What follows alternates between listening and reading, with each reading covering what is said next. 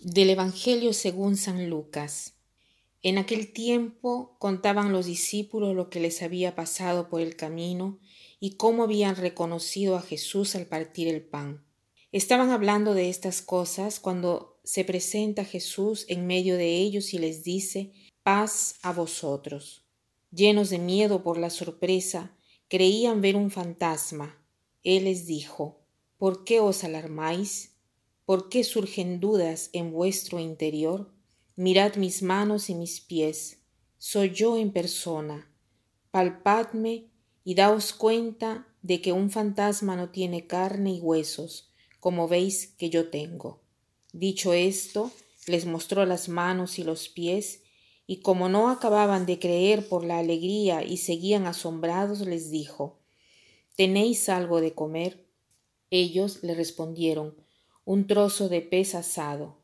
Él lo tomó y comió delante de ellos y les dijo, Esto es lo que os decía mientras estaba con vosotros, que todo lo escrito en la ley de Moisés y en los profetas y salmos acerca de mí tenía que cumplirse. Entonces les abrió el entendimiento para comprender las escrituras. Jesús encuentra a los discípulos de Emaús y estos, después de encontrar a, Jesús, corren donde estaban los once y les cuentan lo que había sucedido. Y mientras están contando lo que eh, había, cómo lo habían reconocido al partir el pan, justo en ese momento Jesús en persona se aparece delante de todos y dice, paz a vosotros. Estos llenos de miedo, asombrados, y, Jesús que hace inmediatamente los tranquiliza y les dice, ¿por qué están asustados? ¿Por qué tienen dudas en su corazón? Eso, ¿por qué hay dudas en el corazón? ¿Qué cosa es la duda? La duda es un estado de incertidumbre. No se sabe qué cosa creer. Suspende el juicio. Se, se es indeciso. No se es seguro de cuál sea la verdad. Pero hay diversos tipos de dudas. Hay una duda que es la duda metódica, que es poner en duda todo, o sea, suspender el juicio para ir en busca de una investigación más exacta de la verdad. Está también la duda obstinada, que aunque se esté de frente a la evidencia, trata de mantener su idea, pero esta duda cae en la realidad, en la práctica. Por ejemplo, si yo le pregunto a una persona que no cree, ¿tú estás seguro de tener las manos? Esa persona me dice, no estoy seguro porque yo dudo de todo. Pero si yo tomo un cuchillo para cortarle un dedo, esa persona inmediatamente se hace para atrás. ¿Por qué? Porque aunque no tenga la seguridad de tener las manos de frente al cuchillo, se protege el que quiere decir que la duda existe solo a nivel teórico y que a nivel práctico no tiene sentido.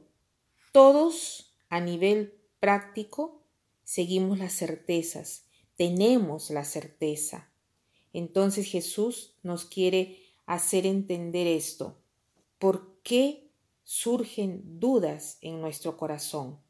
Después dice, soy yo, tóquenme, véanme. Cuando eh, nosotros hacemos tantos razonamientos sofisticados y manipulados es porque no queremos tener una fe simple, genuina. Que la fe sea simple y genuina no quiere decir que gire todo indistintamente. Jesús quiere que nosotros tengamos una fe que se razone, una fe fundada, una fe que sabe por qué cree, por qué abraza la verdad.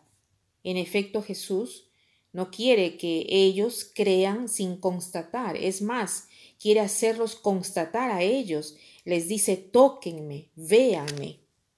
Quiere que ellos utilicen todos sus sentidos, vista, oído, olfato, tacto.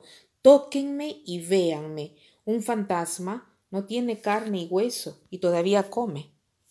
O sea, Jesús quiere dar la prueba evidente que es Él que ha resucitado y que es Él mismo que habían crucificado y que todo había sido profetizado en el Antiguo Testamento.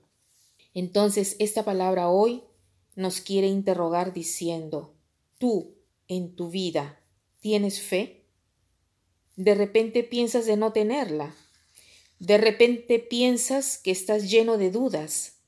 O de repente tus dudas son dudas obstinadas. Hay gente que no logra dar el, el, salto a la fe porque piensa que no es segura, que no cree verdaderamente.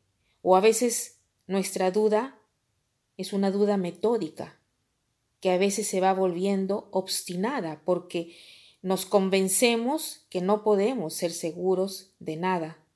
No podemos saber tantas cosas y con esta justificación no nos empeñamos jamás de una vez por todas por la fe.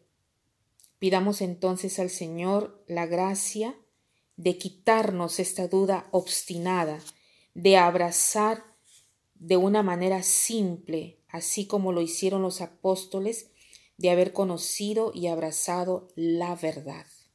Y para terminar, quiero leer esta frase que dice así. Existen dos géneros de incredulidad.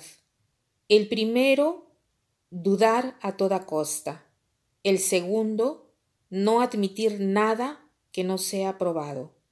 En el primer caso, el incrédulo es sólo una creencia con signo negativo, y un incrédulo de aquel tipo se distingue del crédulo de repente solo por falta de creencia y arrogancia. El incrédulo del segundo caso, en cambio, cumple su deber de seres humanos cuando tratan de encontrar una razón a determinados fenómenos o sucesos antes de aceptarlos. Son los que interrogan, que observan, que indagan. En resumen, los verdaderos devotos. Que pasen un buen día.